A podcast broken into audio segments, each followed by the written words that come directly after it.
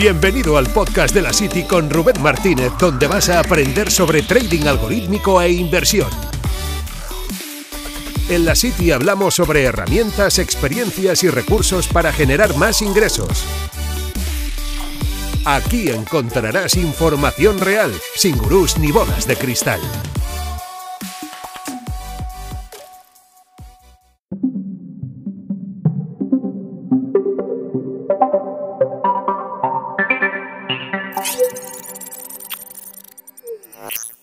Buenas, bienvenidos al podcast. Hoy estoy aquí con Alfonso, que, bueno, Alfonso se dedica al tema datos, ¿no? Al tema científico de datos. Eh, corrígeme si me equivoco, eh, Alfonso, pero eh, quería que, mm, que, estuviese por aquí, por el podcast, porque vamos a hablar de cosas muy interesantes. Ya sabéis que nosotros tenemos un enfoque bastante basado en datos para hacer trading y tener aquí una persona que controla de ello, pues nos va a ayudar muchísimo. ¿Qué tal, Alfonso? Bueno, pues Rubén, muchas gracias por invitarme. Sí, al final lo que has dicho es, es el resumen más rápido, ¿no? Eh, hace poco me, me, dijeron que me presentara en cuatro palabras, que quedé con unos amigos y, y, hicimos esto de preséntate en cuatro palabras y al final quedó en hago magia con datos. Un poco así, ¿no? eh, sí, me dedico al, al, mundo de la ciencia de datos, del data science, que ahora tiene un nombre en inglés mucho más trendy, y machine learning e inteligencia artificial, que básicamente son herramientas dentro de mi trabajo, pero, pero ahí están. O sea, no es el 100% de mi curro. ¿Tú eres consciente de que cuando eso se le dice a alguien de, de, fuera, por así decirlo, alguien que a lo mejor está fuera, me refiero de que no se dedica al sector, eh, suena un poco a chino, ¿no? Sí, totalmente, totalmente. O sea, los datos, eh, los datos menos, pero cuando hablas de, de Machine Learning e inteligencia artificial, la gente hace un poco volteretas. ¿Y cómo haces para intentar explicárselo eh, a personas que, bueno, están fuera? Ya no, ya no te digo de los datos, sino incluso un poco de Internet. De todo. Pues es uno de mis principales puntos, ¿no? Es como algo en lo que me estoy enfocando mucho, por eso empecé mi divulgación en redes, etcétera, etcétera. Y al final es, mmm, vaya, el Machine Learning y la inteligencia artificial tienen mucho que ver. La inteligencia artificial muchas veces la asociamos con robots, del futuro que van a venir a invadirnos, cosa bastante errónea, sí, porque la inteligencia artificial tiene un problema y es que en su nombre lleva inteligencia, pero no tiene nada de inteligente. Entonces, para explicar eso, eh, yo básicamente digo lo siguiente. Eh, cuando hacemos Machine Learning, lo que estamos haciendo es conseguir transmitir la información que para nosotros es obvia al ordenador, con reglas y normalmente con datos, con cosas que han pasado. Es decir, esto de que, es un tópico, súper tópico, pero dicen que de los errores se aprende, ¿no? Pues es justamente lo que intentamos hacer cuando hacemos Machine Learning o inteligencia artificial. Sí, además, lo que has dicho de inteligencia, creo, de verdad, o sea, lo estaba diciendo y digo, es que es uno de los problemas que hay porque si viese la de preguntas que me llegan normalmente de, ¿tienes algún eh, robot que aplique Machine Learning? ¿Tienes algún...? Porque pensamos, y ahí vamos a entrarnos ya en, en materia, que al utilizar esto, o sea, al utilizar Machine Learning en un sistema de trading, ya es como magia. Es decir, ya el sistema es ganador, el sistema ya es bueno y tiene como el certificado este de ¡pum! El sistema que lo hace todo solo y que va a ganar dinero. Sí, es que es justo como no eh, inteligencia artificial approve, ¿no? Como, vale, ya he puesto a funcionar esta máquina. Pero sí, yo creo que el problema está ahí, en que dentro del propio nombre ya estamos diciendo que eso es inteligente. Y realmente no. Es lo, que te decía, para nada. O sea, eres tú el que tienes que darle la inteligencia al sistema. Eres tú el que tienes que ser inteligente, darle las reglas correctas, utilizar los datos correctos, validarlo todo muy bien. ¿sí? Y por eso es tan importante perfiles como, como el mío, vaya, gente que se encarga de, de como un este de marionetas, ¿no? Como los títeres estos que se mueven, tú ves la marioneta al final, piensas que eso es la hostia, que se mueve súper bien, pero al final hay una persona detrás dirigiendo esto. Esto es igual, al final es súper importante que la persona de detrás trate de no meter sesgos al sistema, trate de enseñar con datos correctos, sí, porque si tú le enseñas a un sistema que eh, una pared es blanca y le enseñas a distinguir el blanco solo, cuando venga una pared roja, te va a decir que es blanca, porque no ha visto otra cosa. ¿Sí? Y eso es uno de los grandísimos problemas, vaya. Sí, 100% de acuerdo. De hecho, yo, por ejemplo, no suelo compartir eh, sistemas Em, bueno, los los comparto con la comunidad, con personas que sé que sí saben aplicarlo. Pero si tuviese que, si tuviese algún sistema de machine learning, eh, de verdad, esto sí que lo, de nuevo lo compartiría solo con personas que sepa que tienen este conocimiento, porque si ya, por ejemplo, con sistemas que a lo mejor pueden utilizar, que son muy simples, que a lo mejor pueden utilizar una media, eh, un indicador, lo que sea, Em, ya a veces eh, me cuesta, pues imagínate con sistemas que tienen, pues bueno, pues em, que son un poco avanzados, porque es lo que tú dices, vale, tú tienes un sistema, pero si no sabes utilizarlo, no sabes cómo está creado, tienes una bomba, porque cuando eso deje de funcionar no vas a saber por qué, ni, ni vas a saber darle la vuelta o adaptarlo o reentrenarlo o lo que sea, y entonces, y eso va a pasar, o sea, tarde o temprano, porque... ¿no? O sea, al final, ¿tú te has encontrado con este tipo de, de problemas o de sesgos en el, día a día en otros sectores? Mira, yo iba a poner un ejemplo que, creo que viene muy, muy a cuento, ¿no? El, hecho de que sepas manipular los sistemas y que lo entiendas. A mí una de las aplicaciones que, más me apasiona de este mundo de la ciencia de datos y de la inteligencia artificial es la médica, ¿sí? Es la, en aplicaciones médicas. Es decir, por ejemplo, ahora hay muchísimos sistemas de diagnóstico clínico para determinar si tú tienes cierta enfermedad o cierta patología con machine learning e inteligencia artificial. Sí, pero imagínate que el cirujano o el médico tomara eso como el santo grial y dejara su criterio a un lado. O sea, sería estúpido, ¿no? O sea, sería como una aberración porque estás poniendo el diagnóstico final en manos de un sistema. Y eso realmente no es lo óptimo. Por eso siempre está el médico revisando el resultado. Es decir, es un apoyo, el resultado del, modelo es un apoyo para este médico, este cirujano, este especialista en su diagnóstico, pero nunca es un sustituto. Porque si fuera un sustituto, al final mm, sería una catástrofe. Entonces he visto ahí el símil con lo que tú estás diciendo. Es decir, tú tienes un sistema que te puede ayudar, te puede ayudar a hacer mejores predicciones, a mejorar tus sistemas de trading, pero nunca va a ser un sustituto a tu conocimiento, ni va a ser un reemplazo, porque si no al final estás, es contraproducente.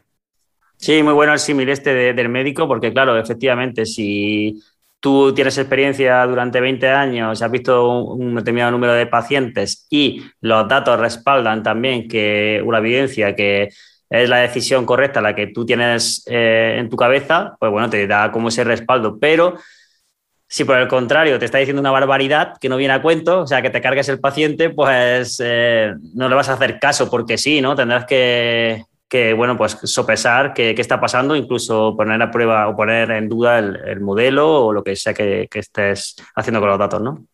Total, es que de hecho eh, tienes las dos caras de la moneda, ¿no? Por un lado puedes eh, mm, reforzar tu opinión, es decir, tú tienes 20 años de experiencia y tu modelo te está confirmando algo que, que está pasando, o te puede descubrir nuevas alternativas, es decir, algo que no te has planteado, el modelo te da ese, ese output, te, da ese resultado y tú dices, ¿puede ser que pase esto? Sí o no, y ya tú te lo valoras, pero no, no lo tomas como el santo grial, es lo que te digo, es, no lo puedes tomar al pie de la letra, es un apoyo en tu trabajo. Eso es. Y Alfonso, eh, ¿qué formación eh, has hecho? ¿Cómo, ¿Cómo, has llegado hasta aquí? Eh, porque bueno, eh, llegar hasta, hasta dominar estos modelos no, no, es cosa de un día ni de dos. Y me gustaría saber cómo, cuál ha sido el proceso. O sea, cómo, cómo tú decides, por ejemplo, decir, o sea, al final dedicarte a esto, porque no es algo que tampoco mm, tenga muchos años, o por ejemplo, no es una profesión que, que desde pequeño digas, yo quiero ser data science. No, o sea, es al que, se va, que se va haciendo con el, con el tiempo y que poco a poco has ido descubriendo, imagino. Sí, total, total. O sea, a ver, yo al final mm, vine un poco de rebote, ¿eh? que eso no quiere decir que no me encante, o sea, a mí me, me flipa mi sector, pero yo hice matemáticas, yo hice una carrera muy técnica, muy abstracta. Me gustó mucho, la disfruté un montón, aunque realmente no te pone a, a trabajar en una empresa, te da muchas herramientas y te da mucha visión para resolver problemas en tu vida. De ahí, pues un poco por inercia, me metí en un máster.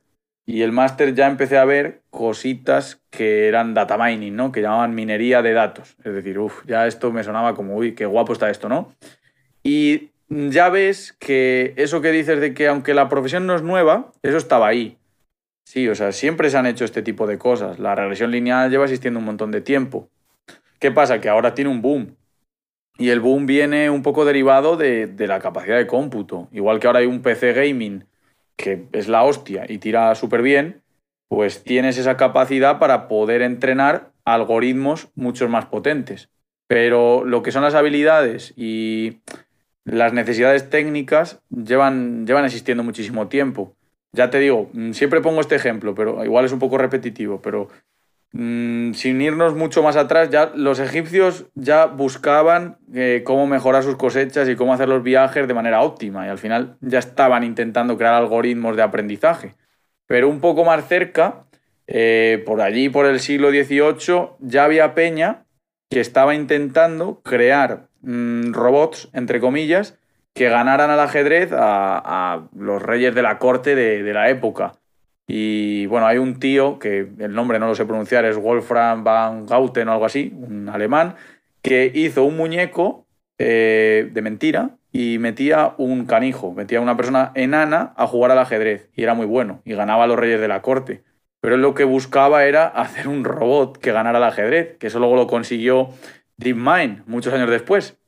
Pero eso es lo que te digo, es no es que haya surgido ahora de repente una nueva profesión que te va a cambiar la vida y te va a hacer millonario, no, de hecho es algo que se iba haciendo mucho antes y que ahora con el repunte del cómputo y la capacidad que tenemos ahora con los ordenadores, incluso de comunicación, de globalización, pues ha crecido mucho más.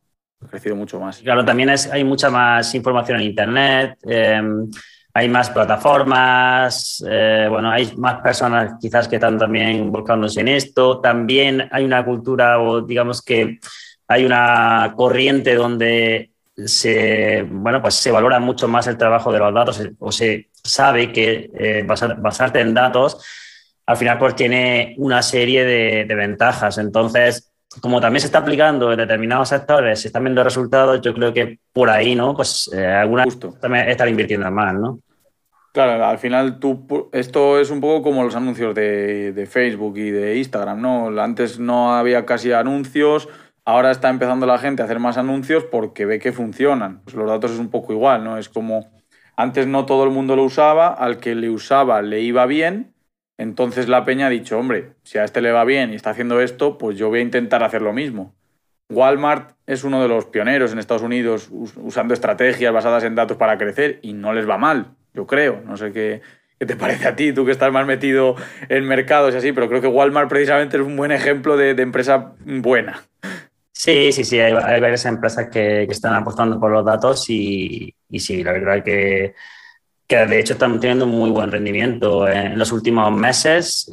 Iba a decir años, pero sobre todo en los últimos meses están teniendo muy buen rendimiento. La verdad que, a ver, es que eh, yo me acuerdo cuando empecé a, trabajar con todo esto de los datos y demás, hay algunos ejemplos muy, muy típicos que, que cuando los conoces dices, ostras, es que tener esta información te puede hacer ganar mucho dinero, porque, por ejemplo, el típico ejemplo que se suele poner de cuando, cuando se descubrió ¿no? que las personas o las consumidoras que, que normalmente compraban pañales también compraban eh, cerveza. Cerveza, sí. Claro, efectivamente. ¿Por qué? Porque como ya estaba, pasaban más tiempo en casa, pues la cerveza en vez de tomársela afuera, se la tomaban dentro en casa, tal, y tú dices, pues que cerveza y pañales no van como muy de la mano, pero sí tiene sentido por ese, por ese argumento, ¿no? Entonces, ¿qué pasa? Pues ya puedes a lo mejor hacer en, la, en publicidad puedes hacer eh, como bueno, pues publicidad cruzada, ¿no? O sea, personas que han comprado pañales, pues le metes ahí la, la, recomendación de la cerveza.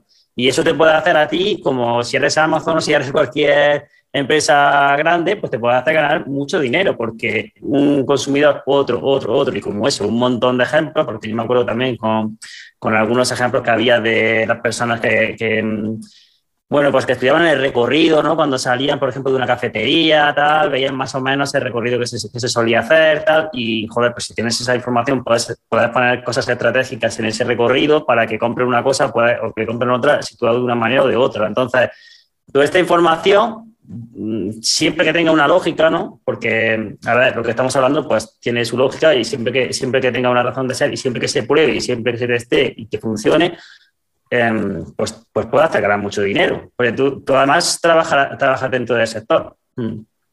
Sí, de hecho, mira, te iba a decir, para, para actualizar un poquito el ejemplo, mm. hay uno que ha sido de hace poco, eh, que es de Nestlé. Nestlé hizo un estudio mega masivo y se dio cuenta que con esto del coronavirus, las personas que tenían, no, no voy a decir obsesión porque tampoco es un poco exagerado, pero que compraban muchos productos de limpieza, es decir, que tenían como productos muy específicos, uno para esto, otro para lo otro, otro para lo otro, consumían chocolates premium.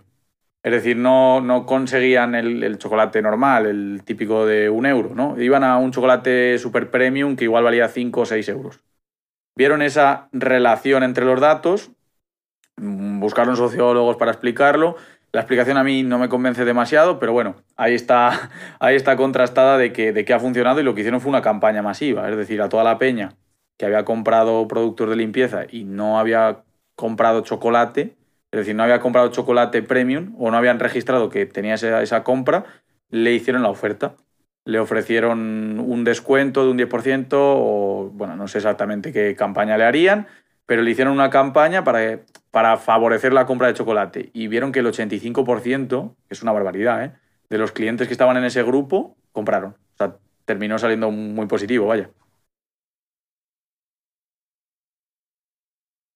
imagínate, imagínate la inversión que, que han hecho y, el retorno que habrán tenido, o sea, de, esa, de, esa, inversión. Entonces, pues es un ejemplo de que trabajar con datos y, bien tirados, pues eh, puede llegar a ser bastante rentable. Vale, Alfonso, y dentro de tu sector, ¿hay oportunidades eh, o dónde te dedicas tú, a qué te dedicas tú eh, a diario? Pues mira, yo al final considero que he tenido un poco de suerte, ¿no? Aunque siempre digo lo mismo, que la suerte no existe, entre comillas. Eh, sí que me siento afortunado por el hecho de que, vaya, yo vivo mucho del boca a boca y me doy una autocolleja porque ni siquiera tengo una web donde venda mis servicios a empresas ni así. Yo vivo mucho de que he hecho un proyecto para una empresa, les ha gustado y han hablado bien de mí. Han dicho, mira, este chaval hace bien las cosas, eh, pruébalo. Y hablan, han hablado entre ellos porque su primo o su conocido tiene otra empresa y he seguido tirando del hilo y me ha permitido encadenar proyectos. Sí, también es un poco gracias a mí, ¿sabes? A mi buen hacer. Pero realmente hay muchas oportunidades. Muchas más como contratado. ¿eh? Las empresas ahora están valorando mucho los datos y están contratando muchísimos perfiles. Ser freelance es difícil. Es difícil para esto y para todas las áreas. O sea, aparte de hacer bien tu trabajo, necesitas un montón de herramientas más, necesitas moverte, venderte, etcétera. Bueno, ¿qué te voy a contar? Vaya. Claro, e, efectivamente. Y sobre todo yo creo que al final es una parte también de demostrar que tú, haciendo tu trabajo, puedes aportar bastante también. Porque yo te pongo un ejemplo, ¿no? Dentro de la plataforma, por ejemplo, de, la City, eh, donde tenemos pues toda la formación, la comunidad, etc imagínate, si ahora mismo me llega alguien y dice, no, no, es que yo puedo hacer un estudio donde puedo ver exactamente cuál es eh, el recorrido que hace el usuario y así, pues puedes poner, por ejemplo, en primer lugar ese contenido que, va a usar más y así puede ser más cómodo para él y eso va a hacer que el usuario tenga pues una mejor experiencia, etc, etc, etc.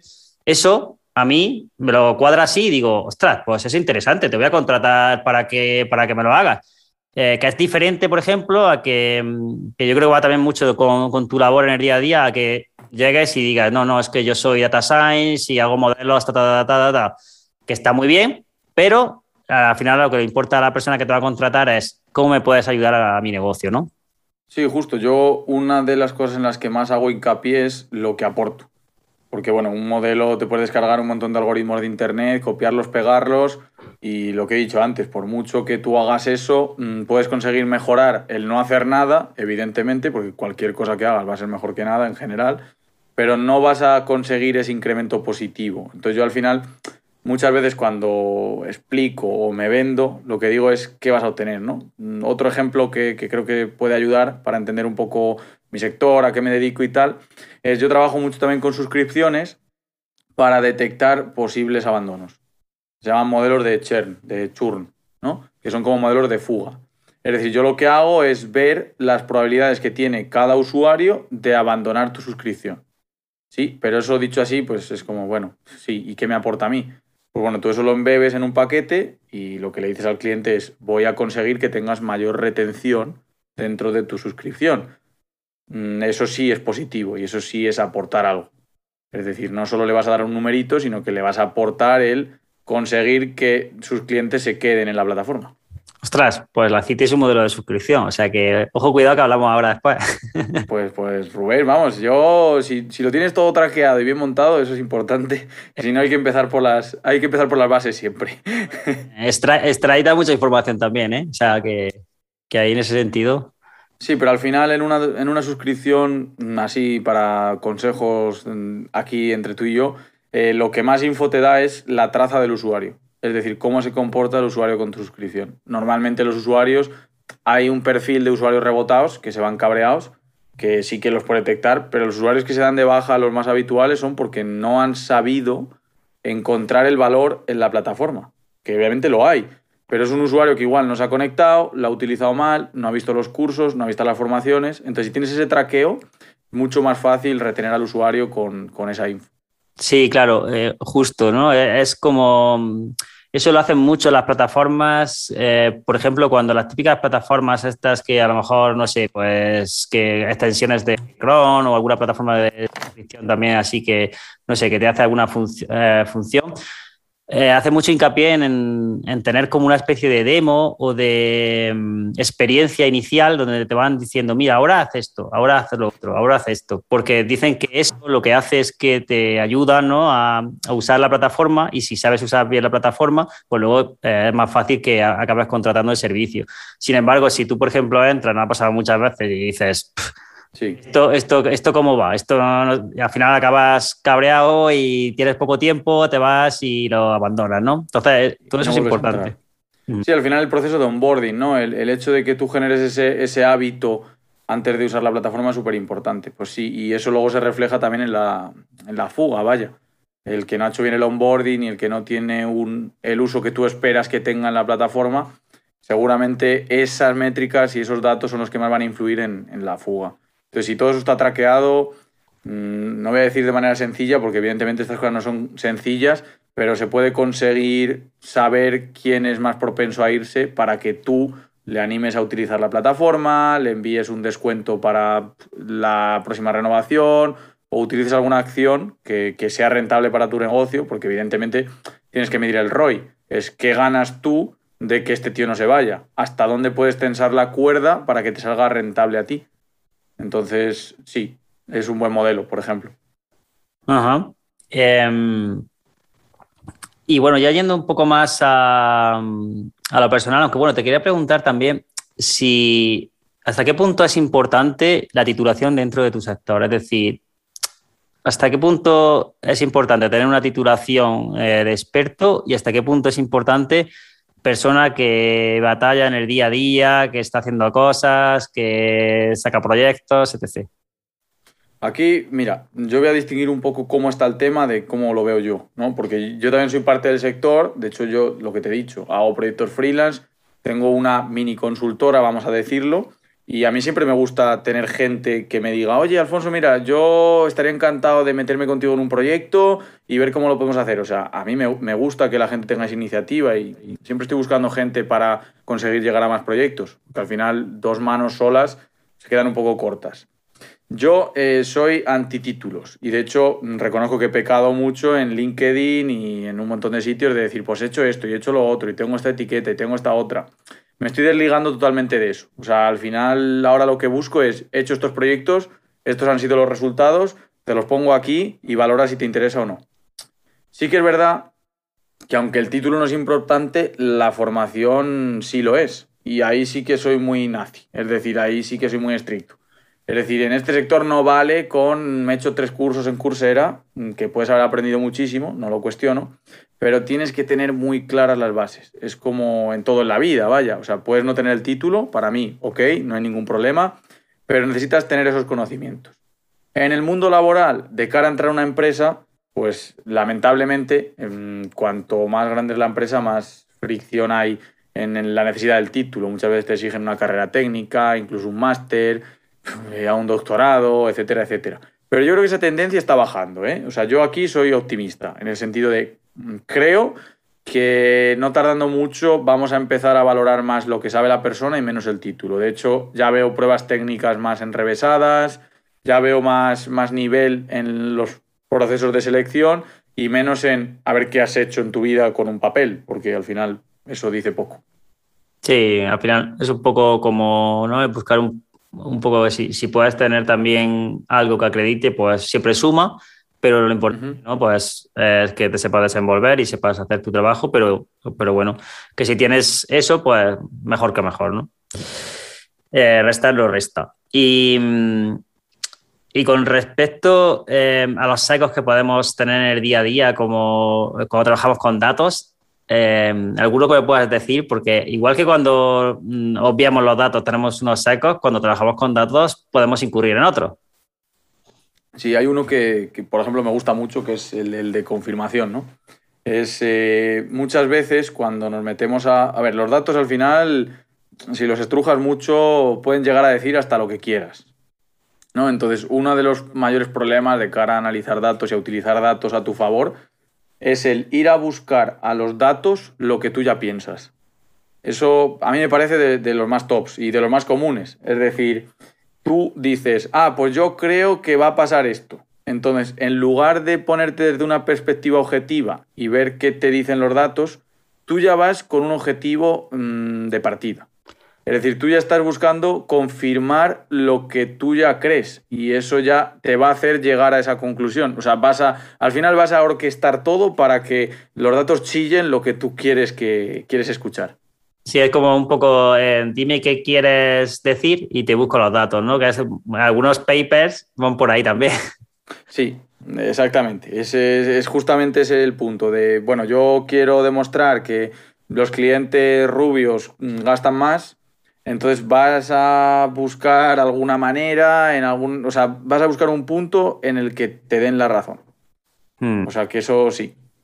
En, el mundo del trading y, cuando se trabaja con, inversión, el principal problema es el overfit. Es decir, el, el sobreajuste del modelo, sobreajuste del sistema que estás haciendo. Es decir, intentar precisamente trabajar con un sistema que es Mm, aparentemente perfecto, eh, con un backtest, pero que luego cuando tú te lo llevas a la práctica funciona, no funciona bien. O sea, tiene pérdidas y que no, no da para nada, o no, a lo mejor no, no, da pérdidas, pero no funciona para nada como de la manera que tú lo has configurado. Y, mm, y, eso se puede deber pues, a muchas cosas y una de ellas es pues, precisamente a que a lo mejor la regla no tiene ningún tipo de sentido. Es decir, em, imagínate, ¿no? Pues los lunes que como pasta, eh, el mercado va a subir. Y dices, vale, muy bien, tío. O sea, esto ha pasado en los últimos, eh, no sé, en los últimos dos años, pero ha sido fruto de, la casualidad, ¿no? Entonces, pues trabajar con ello, al final hay, hay diferentes cosas que se pueden hacer y que hacemos para, para intentar evitarlo, ¿no? Es decir, como por ejemplo, pues em, segmentar la data, hacerle diferentes pruebas de, estrés, pero es uno de los grandes handicaps y nadie, o sea, nunca puedes decir que estás totalmente exento de eso. O sea, es decir, hasta que no lo pruebas en real y ves que, funciona, no, no, no, lo puedes decir 100%. Bueno, hay, un poco de, de, lo que estábamos hablando, ¿no? De, del propio sesgo este. Al final tú buscas que tu sistema sea perfecto. Entonces, lo que quieres escuchar y lo que quieres ver es ese resultado que te haga millonario de la noche a la mañana. O sea, al final, internamente tu, cabeza está pensando así. Entonces, al final te lleva a eso, a problemas de sobreajuste. Eso que dices un poco de, la causalidad, ¿no? De esto de qué ha pasado los lunes que como pasta los últimos dos años, eso lo voy a enlazar con una cosa que, explico mucho y que la, verdad que es un concepto que me gusta bastante y es el de correlación espuria. ¿no? Todo el mundo sabe lo que es una correlación, o al menos supongo que la gente que te está escuchando tiene, tiene ese nivel de, de sé lo que es una correlación, por si acaso eh, una correlación es una relación entre dos variables, ¿sí? que puede ser causa-efecto o no. Entonces, hay una correlación que está muy divertida y es que cuantos más helados se comen, eh, más muere la gente por mm, tiburones. tiburones. Eso es una correlación que se da y se da muy alta, es decir, hay mucha correlación entre esos dos puntos. Hay, cuanto más helados se comen, más muere la gente por tiburones. Y eso es lo que se conoce como correlación espuria, es decir, son dos sucesos que están muy correlacionados, pero que no tienen nada que ver, que no hay una relación causa-efecto entre ellos, vamos, que no son causales, que la causa de uno no es el otro.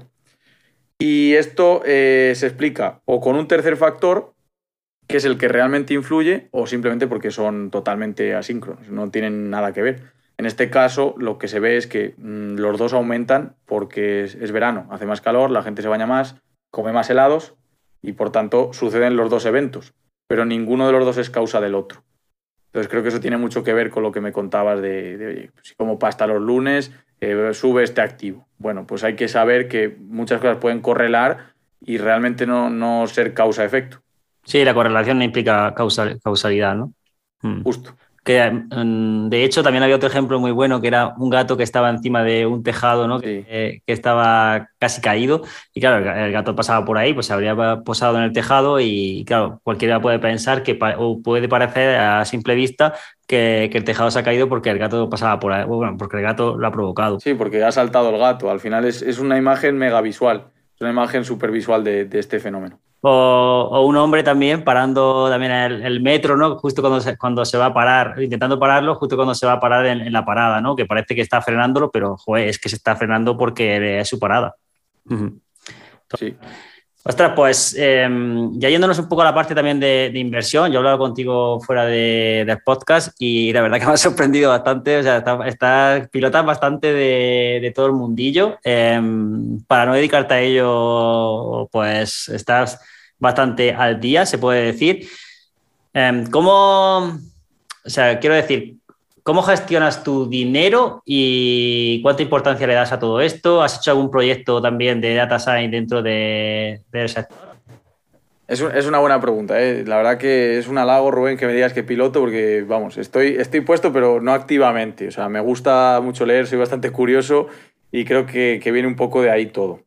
La verdad que mm, no soy el mejor gestor mm, monetario del mundo, supongo que, es normal, al final se va aprendiendo un poco con el tiempo, pero yo básicamente, mm, como me considero joven, pues tengo un salvavidas pequeñito para vivir unos seis meses, que eso sí que está en la cuenta corriente, y lo demás, eh, antes lo tenía un poco dividido entre inversiones en acciones y criptomonedas, ahora tal cual está el temita, que está bastante divertido, pues está, está todo en criptomonedas. en el futuro veremos, porque la verdad que, bueno, creo que las acciones dan una seguridad un poco mayor que las criptos que están ahora loquísimas y to the moon todo el rato. Y eso no, me gusta demasiado. Está bien para, estar metido y ver cómo sube el dinero, pero también es un mercado, oye, mm, con su riesgo. Sí, quizás lo que, lo que está diferenciando, está buscando mucho el sector también, que es lo que comentábamos, que es todo el tema del staking, de que están dando una rentabilidad que, bueno, pues en el banco es cero o negativa y que, y que por parte del sector cripto, pues a veces eh, son rentabilidades, de hecho, totalmente absurdas y de locos. O sea, nos hemos encontrado ya hasta con rentabilidades de, de un 5 o un 10% mensual, lo cual es... Sí. Sí, sí, es muy, es muy loco que que te den un 100% de, de rentabilidad anual en algunas criptomonedas. O sea, es que es ridículo. Y, y, proyectos así que hayas tenido, porque sí que sé por parte, ¿no? Que habías tenido como un proyecto con sí. uno, no te escuché.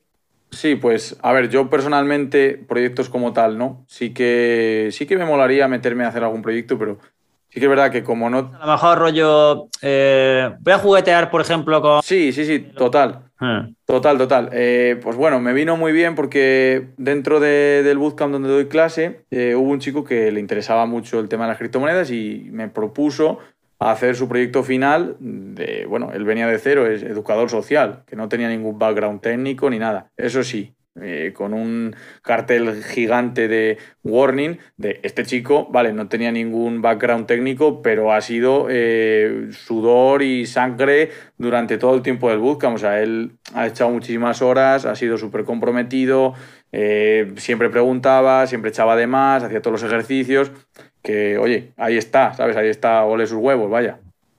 Y me propuso hacer un modelo predictivo para tradear en Bitcoin. Es decir, un modelo que pudiera predecir entradas y salidas y que fuera rentable. Al final mm, me hizo gracia porque cuando expuso el proyecto ya lo había ido viendo cómo lo desarrollaba, le había echado un cable y todo, el tratamiento teórico, la práctica, pero cuando presentó el proyecto decía, bueno, es que eh, no está muy bien, no está muy bien. Y era como, ¿cómo, cómo que no está muy bien? Y la verdad que, salía bastante rentable, o sea, lo que pasa es que su comparativa era siempre eh, contra el Bitcoin, no contra cero. Era la rentabilidad que me ha dado no hacer nada, ¿sí? Es decir, mantener, holdear Bitcoin frente a la que me está dando el, bot o el algoritmo. Eh, batir al, al, propio Bitcoin no es ninguna tontería tampoco, ¿eh? Claro, pero le parecía como poco, no era como, no, no, es que tengo que, tengo que conseguir más. Y era, tío, no lo compares con holdear, compáralo con nada. O sea, compáralo con, con la rentabilidad que te da el no tener nada con el, o sea, no hacer nada con el dinero. Pero como Bestman está muy bien, porque eh, claro, si tú vas a operar eso, tiene sentido que, porque dices, pues no, pues si directamente entonces mm, compro y ya está. Es como, por ejemplo, si, si quieres operar el SP500, pues directamente me voy a comparar con el SP500. Quiero decir, está sí. lo que pasa es que es un activo muy bruto. O sea, es como intentar batir al Nasdaq, que es muy bruto también. Claro, es, es como, era algo bastante, a ver, pensad también un poco que tuvo 16 días de proyecto. O sea, me refiero, le echó muchas horas y empezó, o sea, aunque en la práctica tuvo 16 días, él empezó antes a hacer cosas y a preparar los datos y todo, pero realmente es lo que te digo, que, fue un periodo de tiempo, un enfoque concreto, y aún así consiguió superarlo, por muy poquito, un 1%, una cosa así, pero consiguió superarlo. Y la verdad que, con buena rentabilidad.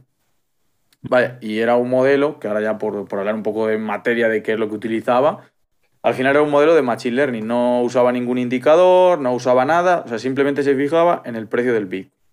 Y el planteamiento que hicimos fue, oye, mm, sabemos que eh, tú puedes coger un montón de puntos en el plano, es decir, en, el activo, es decir, puntos que sean el valor del Bitcoin, y puedes trazar un polinomio que pase por todos.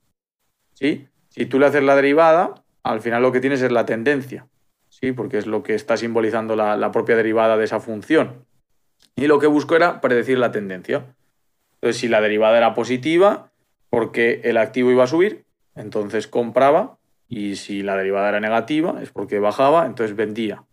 Eh, ponía... Ahí también, sí. aprovechando el momento totalmente. literal, es lo que digo, que no hacía nada más, es decir, no tenía en cuenta ningún... Eso es, sin querer, e, es como un indicador personalizado. De... Sí, e, es que es justo lo que, lo que te iba a decir, es digo, mira, él no tuvo en cuenta ningún otro indicador, no le ponía reglas o reglas mínimas, y aún así, ya te digo, conseguía bastante rentabilidad solo de que había sido buen modelo, lo había estimado bien y lo había entrenado bien. Y yo es lo que digo, al final mm, creo que se ve en este ejemplo y es, vuelvo, volvemos otra vez al mismo punto de tenemos Machine Learning, tenemos algoritmos y lo que son es un apoyo. Es decir, yo estoy seguro, Rubén, que tú, que ya eres un, un crack en esto, te dan ese indicador, lo unes a tu cómputo general de indicadores y eso lo que va a hacer es sumar para que tu, para que tu tradeo y, tu trading algorítmico sea mejor. Hmm. Sí, sí, sí, sí. Al final, eh, sí, al final, al final es como una caja de herramientas, ¿no? Es decir, como siempre decimos, tienes ahí como, bueno, él ha creado como una herramienta que le puede, que puede venir, por ejemplo, muy bien para el caso de, Bitcoin y algunos incluso a lo mejor seguramente en otros casos como eh, activos que pueden ser volátiles, como decimos, pues en Nasdaq o, cualquier otro activo, el Yen o lo que sea. Y, en ese momento, en ese tipo de activos, pues puede funcionar muy bien el sistema. ¿Por qué no? De hecho, ese mismo sistema, Rubén, que no, lo he comentado, pero ese mismo sistema eh, hizo la prueba también en Ethereum y, funcionó también bien. igualmente mmm, ganaba por poco la rentabilidad del activo de Ethereum, por muy poquito, un, un 2%. Estaba funcionando está funcionando. Que, lo, que lo importante, que muchas veces se, se, crean y luego no funcionan, pero está funcionando. O sea que, que en ese sentido, pues. Y ya digo que, que, no, es, no le quito mérito para nada, ¿eh? O sea, yo, oye, eh, enhorabuena 100%, pues fue de los mejores proyectos que he visto yo en ese tiempo. Pero también te digo, es alguien que no tenía ese conocimiento, que de hecho se ha apoyado mucho en los libros que recomiendas en tu página, ya lo comenté contigo. Eh, le, le vinieron súper bien también para coger ideas y oye, que es que no se ha apoyado nada más, que es que es algo que el trabajo no termina ahí, ¿no? Es decir, eso se puede mejorar y se puede optimizar y seguramente podría echar tiempo ahí. Ahora tiene curro y no lo dedica a eso, pero oye, ahí está. Pero lo que, lo que más mérito me parece es que tú creas un modelo y que pongas pasta en él. Aunque sean 50 euros. ¿Sabes lo que te quiero decir? O sea, que al final eso quiere decir que algo de confianza tienes, ¿sabes? Porque yo te puedo decir que Em, eh, he visto a personas a lo mejor crear modelos muy, muy elaborados, pero que luego mm, a la hora de la verdad, cuando dices, vamos a echarle aquí esto gasolina, te dicen que no hay. Y eso es decir que, que, ojo, ¿sabes? Que mucha confianza no hay. Entonces, si tú pones pasta ahí, aunque sea poco, pero pones algo, oye, pues eso quiere decir que a lo mejor, o sea, tú ya por lo menos estás dando credibilidad a lo que has hecho. Hmm. Yo, vamos, mm, ya te digo, he visto todo el proceso y también le ha ayudado bastante. Y yo también lo pondría, ¿eh? O sea, yo, también, yo también me metería y, confiaría en él. O sea, no tendría ningún problema. Hmm. no, no, está, está bien. Y el futuro, eh, Alfonso, ¿cómo, ¿cómo lo ves? ¿Crees que va por aquí por el tema de, de datos? Yo, por supuesto que sí. O sea, ha habido un boom muy gordo. Ahora todo el mundo habla del Big Data, de hay que tener muchos datos. Yo creo que aterrizaremos un poco a la realidad. Esto, eh, bajaremos a tierra el vale. Buenos, o sea, muchos datos, pero buenos, ¿vale? O sea, no, no nos vale que nos metan cualquier cosa. Y sí que creo que por necesidad y por obligación vamos a atender a eso. Sí, no tanto a replicar código, porque va a haber muchos asistentes, o sea, tanto para programar como para hacer muchísimas cosas, van a salir herramientas que te van a facilitar la vida. Eh, pero sí que la tendencia va a ser ahí. O sea, yo estoy casi 100% con, casi, casi seguro, te iba a decir, la probabilidad muy alta de que tanto en datos como en modelos de este tipo de inteligencia artificial. Lo que tengo es esperanza en que se aterrice y se lleve a tierra y no sigamos hablando de burbuja de wow, wow, wow, wow, qué de cosas, qué bien, qué bien, qué bien funciona todo y nos centremos a, sacarle provecho de verdad a lo que merece la pena sacar provecho. Sí, has abierto un melón ahí con lo de Big Data porque es parecido a lo de Machine Learning. Es decir, eh, hay muchas personas que te dicen, sí, pero eso está hecho con Big Data o es... Y muchas veces Mm, no sé qué pensarás, pero muchas veces no es un problema de, o sea, si no es un problema de tamaño de los datos, o sea, si no tienes datos, grandes, grandes volumen de datos, ¿para qué vas a utilizar Big Data? O sea, no estás utilizando Big Data. Entonces, quiero decir eh, que hay cosas que todavía suenan como muy pro, ¿no? Pero que luego a la hora de la verdad, ¿tiene sentido o no tiene sentido esto? Total, pero es que Big Data, inteligencia artificial y Machine Learning venden mucho. ¿Sabes? Si yo te digo que voy a utilizar herramientas para mejorar tu negocio, te puede gustar, pero si yo voy a un speech y te digo, es que me baso en una metodología y utilizo inteligencia artificial para con Big Data, pues mucho cuento, lo adorno mucho y suena muy bien. Esto pasa un poco igual con el mundo cripto ahora, ¿no? Ahora todo el mundo habla de blockchain, criptomonedas, NFTs y este tipo. Y es como, si no utilizas esas palabras, o metaverso, que ahora va a pegar muchísimo, si no utilizas esas palabras es que no estás haciendo nada. Y realmente para mí es un error, vaya. O sea, yo creo que son muy buenas herramientas. O sea, por supuesto, creo que es una tecnología importantísima, creo que el Big Data es súper importante, pero hay muchas veces que no te hace falta ponerte una medalla enorme en el pecho y decir, hey, que hago Big Data, ¿sabes? Simplemente puedes mejorar tu negocio con algunas técnicas, poquito a poquito, mm, con ambición, pero tampoco intentando llevarlo a el punto final. Y creo que va a ser más positivo, tanto para tu negocio como para ti, y tampoco vas a fliparte, que eso también creo que es negativo. O sea, al final no hace ningún bien escuchar a un tío mm, tirarse un rollo espectacular alrededor del Big Data. O sea, o, te flipa o te quita las ganas de meterte. ¿Sabes? Es, hay que suavizar ese, discurso. Parece que si, dices ciertas palabras, ¿no? Como en marketing, em, sí. puedes, meter un cero más, ¿no? En la, factura. Claro, claro, claro. Sí, puedes, puedes incrementar un poquito más la factura. Pero bueno, en, el tema de inversión me pasa un poco igual, ¿no? Eh, mm, total. Creo que hay, hay muchísimo, o sea, yo estoy aquí porque, porque te conozco y, sé que precisamente mm, estás bastante lejos de lo que yo tengo en la cabeza, pero muchas veces tú te metes en un tío que hace trading y lo que te va a vender es eh, una piscina, un PC, un mojito y ¡guau! ¡Qué bien se vive! ¿Sabes? Y a mí eso me tira un poco para atrás porque sé de primera mano que lleva muchas horas, mucho análisis, muchos datos, mucho dolor de cabeza y no me creo que esas personas crean un sistema bueno de verdad y que sea rentable desde una piscina en una hamaca con cero concentración y cero análisis. Pero es que, es que lo que te estaba diciendo incluso vale para, el trading, es decir, eh, hay cosas que yo he visto de Machine Learning que aplicadas al trading y dices, no, amigo, esto no es Machine Learning, ¿sabes? Esto no es de toda la vida y ya está. lo de Machine Learning es que a lo mejor puede llevar en determinados momentos, no, no, no lleva, ¿sabes? O sea... Hombre, es que Rubén, si tú ahora mismo dices que tus bots son de inteligencia artificial, aunque utilicen una media, pues flipas. O sea, todo el mundo flipando y diciendo, wow, qué bien que utilice inteligencia artificial. Oye, que no, que la inteligencia es de Rubén. ¿Sabes? Que está utilizando indicadores, que está utilizando cierto tipo de características, porque yo aquí me pierdo un poco, pero oye, tú mm. estás utilizando eso, es tu inteligencia y tú eso lo trasladas a un sistema lo puedes ayudar de lo que hemos comentado antes, de un indicador que se puede crear con Machine Learning, pues sí, estupendo, pero nunca va a ser algo como, venga, ala, a funcionar. Claro, claro. Sobre todo porque en trading pasa algo y es que suele funcionar mmm, las reglas muy simples. Suelen funcionar las reglas que son muy, muy, muy simples. Entonces, a veces nos, nos eh, en poner ahí cosas súper complicadas y es que volvemos a lo mismo. Cuanto más complicado, más riesgo de overfit. Pero en todo en la vida, ¿eh? Claro. Rubén, aquí yo, yo creo que ahí es en todo en la vida, ¿no? Es como lo simple funciona. Es que, mira, yo sigo mucho a Alberto, que sé que tú también, a The Macro Wizard. Sí. Que, bueno, es, es la verdad que es una persona de 10. y una de las cosas que dice es, oye, pues si tienes un mal día, sal a dar un paseo fíjate qué tontería, es como, mm, qué simple es eso, ¿no? Es como, eso no va a solucionar mi problema. Hmm. Muchas veces el, salir a la calle, que te dé el aire, mm, soluciona el problema. Es decir, los básicos siguen funcionando. Es decir, si tienes hambre, eh, igual comerte una ensalada te va a llenar más que irte al McDonald's. Y en el trading, hacer reglas básicas buenas te va a funcionar más que ponerte a hacer un sistema del copón que no entiendes.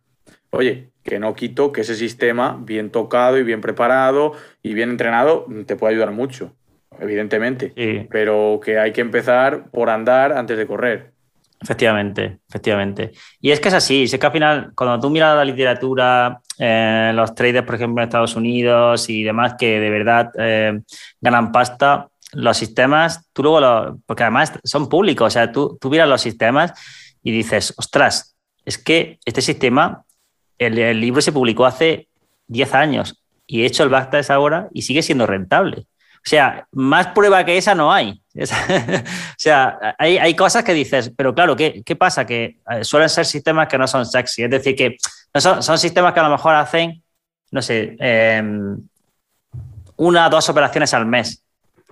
Y eso no vende tanto como eh, decir, no, es que tengo un sistema en cinco minutos que hace no sé cuántas operaciones, pero da igual, si tienes un sistema al mes o dos, o un sistema, perdón, que hace eh, una operación al mes o dos y, puedes meter 12 o 15 sistemas, pues ya está, no tienes que, ya, lo tienes, mete más sistemas y, que sepan lo que hacen, que con reglas muy simples Quédate una cartera y ya está. Pero bueno, eso ya yéndonos un poco a la, parte de, trading, ¿no? Y mm, una cosa que decimos o que digo yo mucho es lo de tomar decisiones basadas en datos y no en emociones, precisamente por basarnos en datos. Ya, hemos visto que también los datos tienen una serie de sesgos, por supuesto. Pero a mí lo que creo que da más valor de todo esto es el tema de, mm, de tener tú siempre el enfoque que te da, ya no solo en la parte laboral y todo esto, sino el enfoque que te da de decir, vale, me están contando algo, me lo voy a creer, pero luego lo voy a corroborar, voy a hacer mi propio estudio, voy a ver qué tal, que obviamente no va a ser 100% objetivo, pero va a ser más objetivo que creérmelo y ya está.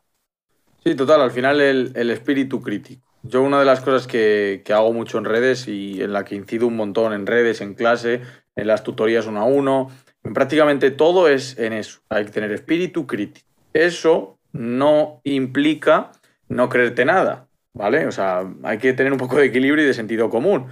Pero sí que es verdad que hay que cuestionarse las cosas. Hay que intentar ver y, por qué. Y eso por qué, o sea, yo qué sé, en el caso del trading, si yo hago ahora un sistema que funciona y no sé lo que he hecho, yo debería preguntarme, oye, ¿por qué está funcionando este sistema? ¿Qué reglas he metido que favorecen que sea más rentable? No el hecho de, a la venga, funciona, pues ya está, lo dejo así y, punto, estoy feliz. El, cuestionarse eso, la curiosidad. La curiosidad es, fundamental cuando trabajas con datos. De hecho, las personas que, suelen obtener resultados eh, son, es por eso. Es decir, son las personas que dicen, ostras, ¿por qué es esto? Tal, eh, las personas que más eh, inciden sobre el proceso más, más allá del resultado. Es decir, voy a intentar hacer esto y luego, eh, por supuesto, voy a evaluar el, resultado, pero siempre centrándose bastante en el, en el proceso y eso es bastante interesante.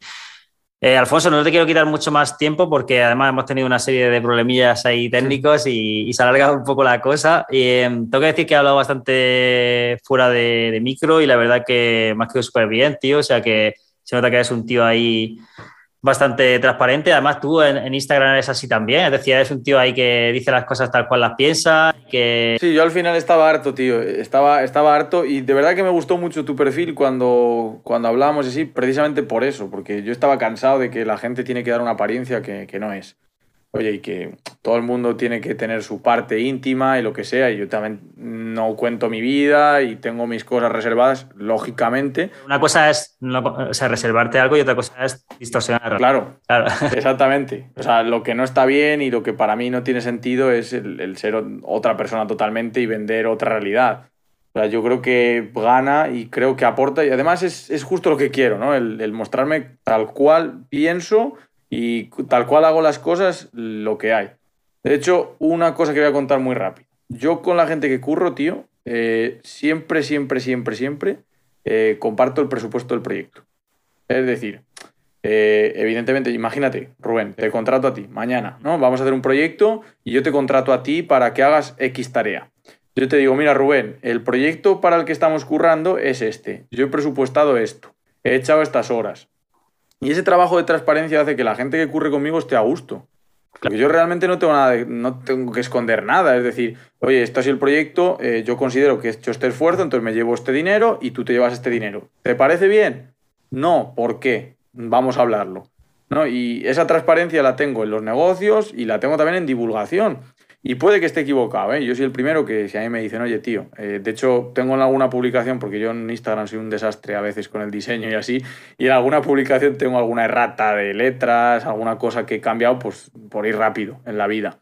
Y, tío, yo estoy siempre abierto a que me digan algo, pero no por eso voy a dejar de opinar lo que creo. Es decir, si yo creo que ahora hay mucha moda y mucha gilipollez con el Big Data y con el Machine Learning y con la inteligencia artificial, pues lo digo, porque es que es lo que creo que no lo tiro por tierra, que yo me dedico a ello, pero que hay que ser un poco más realista y que esto no te va a cambiar la vida, ¿sabes? No, no vas a hacer un curso de Big Data y te vas a convertir en Elon Musk de la Es que no, no tiene sentido que yo te diga eso.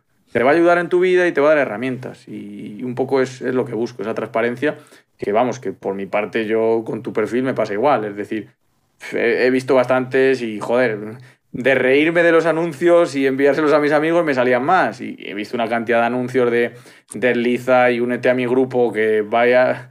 O sea, que era, era, era terrible. Y era ver tu perfil y decir, coño, este tío eh, no me vende la moto, me enseña las cosas como son y, y, me cuenta lo que hay. Y me dice una premisa que yo considero universal, es decir, los básicos ganan. Es decir, las cosas básicas al final aciertan. Claro, eh, yo creo que eh, al final hay cosas que, en las que estamos muy de acuerdo, la gran mayoría, y, sobre todo el tema de, que, no sé si te pasa a ti, pero yo hago mucho eso, el, ponerme siempre en el lado contrario, es decir, eh, me llega el típico perfil de, joder, tío, es que esto de la bolsa es una mierda porque todo el mundo pierde, ta, ta, y dices, no, no, no, no, a ver, no, eso no es cierto, o sea, se puede ganar dinero, ta, ta.